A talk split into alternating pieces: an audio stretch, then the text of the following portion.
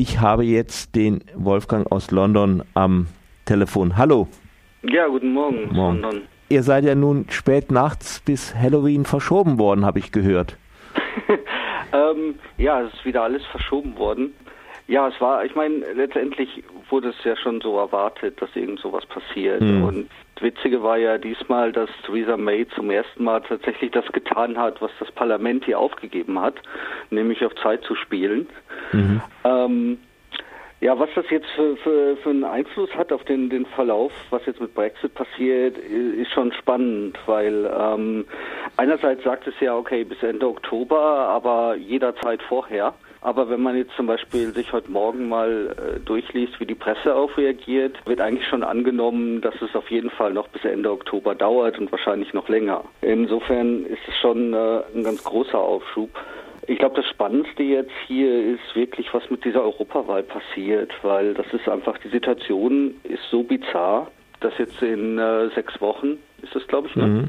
Mhm. Am, ist halt, glaube am 23. Äh, ja. Mai dran, ja am 23. Mai Europawahlen sind, wo die beiden großen Parteien hier versuchen, Wahlkampf zu machen, mit dem Argument, dass sie hoffentlich ein paar Wochen später äh, die gewählten Abgeordneten dann wieder zurückziehen. Das ist schon ziemlich absurd. Es gibt jetzt natürlich die Annahme, dass äh, viele Leute einfach versuchen werden, den großen Parteien Denkzettel zu verpassen und dass die Rechten, also UKIP, die alte rechte Partei, ähm, wohl einen großen Zuwachs bekommen wird. Aber man wird halt mal sehen, wie bedeutsam das ist.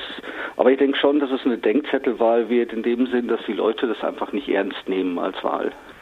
Aber es wäre ja auch äh, eine Möglichkeit für äh, ja, die Mary Good Old äh, Remainers durch ihre Wahlbeteiligung zu zeigen, dass sie Interesse weiter an Europa haben.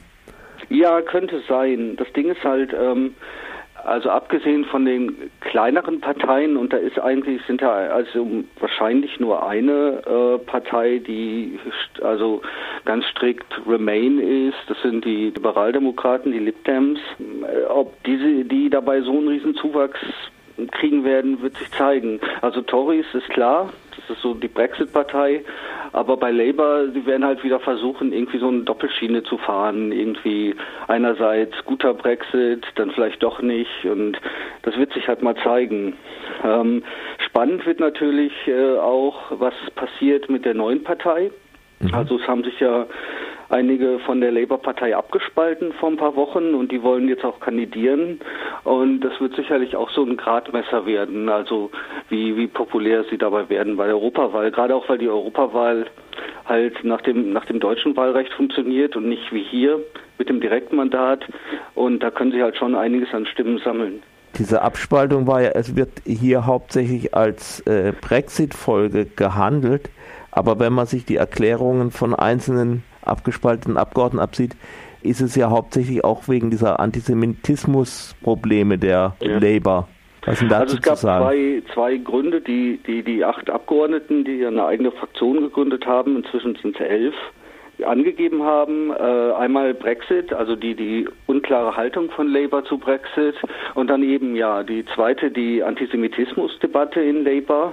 Und das ist auch so ein Ding, das jetzt gerade jetzt nochmal groß geworden ist in den letzten Tagen durch diese geleakten E-Mails und geleakten Berichte in der Times. Ich weiß nicht genau, wie viel bei euch darüber berichtet wurde. Kaum, da wurde kaum berichtet. Kaum. Also es ist halt so, der Hintergrund ist, es gibt seit zwei Jahren ungefähr größere Untersuchungen äh, innerhalb von Labour, wie weit antisemitistische Äußerungen von Labour-Mitgliedern und auch Abgeordneten verbreitet sind. Labour hat eine Kommission dafür eingesetzt, das zu untersuchen.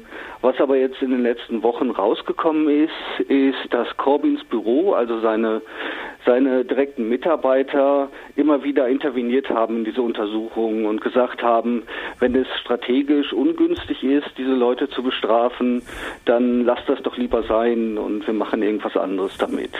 Ähm, der Hintergrund natürlich ist, dass Corbyn schon seit Jahren vorgeworfen mhm. wird, dass er ein sehr naives Verhältnis zum Antisemitismus hat, ähm, also zu dem Problem und dass er das nicht ernst nimmt. Und das würde ich auch, da würde ich auch zustimmen. Also er hat eigentlich nicht gezeigt, dass ihm das irgendwie wichtig ist persönlich, sondern er sieht das einfach als Kampagne gegen ihn, als Kampagne gegen Labour.